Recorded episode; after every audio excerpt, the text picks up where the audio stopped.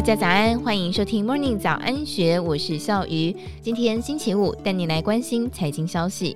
在美国十月十三号公布强于预期的九月份消费者物价指数 CPI 之后，日元创下了一九九零年以来的新低，汇率一度贬到一美元兑一百四十七点六七日元，直逼一百五十关卡。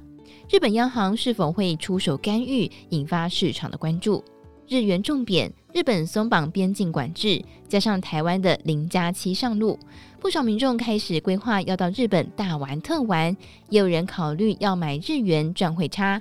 不过，现在是进场的好时机吗？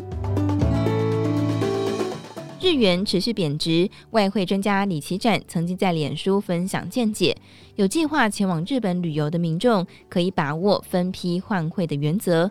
如果出国日期在年底，不妨把握近期低档日元，先换个七八成。如果明年才要出国，就不用太急，近期可以先换五成，再持续观察日元的走势，逢低进场换汇。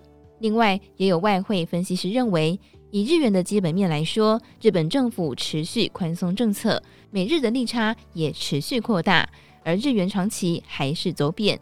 但是贬值速度过快，日本央行应该就会出手干预。现阶段仍然是以口头干预为主。日本开放自由行之后，涌进了不少国外旅客，也因为日元贬值刺激购物欲望，掀起了一股爆买潮。根据朝日电视台报道，有外国游客买下两万日元，也就是将近新台币大约四千元的衣服，开心表示多亏了日元贬值，让他有花钱的欲望。日本旅游业者指出，从日本政府宣布开放自由行之后，询问到日本旅游的热度提升了大约百分之五十左右。日元贬值确实吸引更多人想要到日本观光的意愿。不过，日元狂贬之下，近期到日本旅游真的有比较划算吗？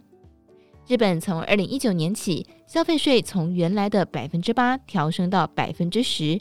今年十月起，更有超过六千项的食品齐声喊涨，再加上目前到日本的机票票价仍然普遍偏高，所以如果想要趁现在从日本扫货的旅游成本，似乎没有想象中的省。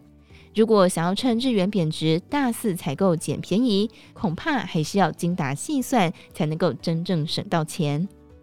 以上内容出自《金周刊》数位内容部，更多精彩内容欢迎参考资讯栏。祝福你有美好的一天，我们明天见，拜拜。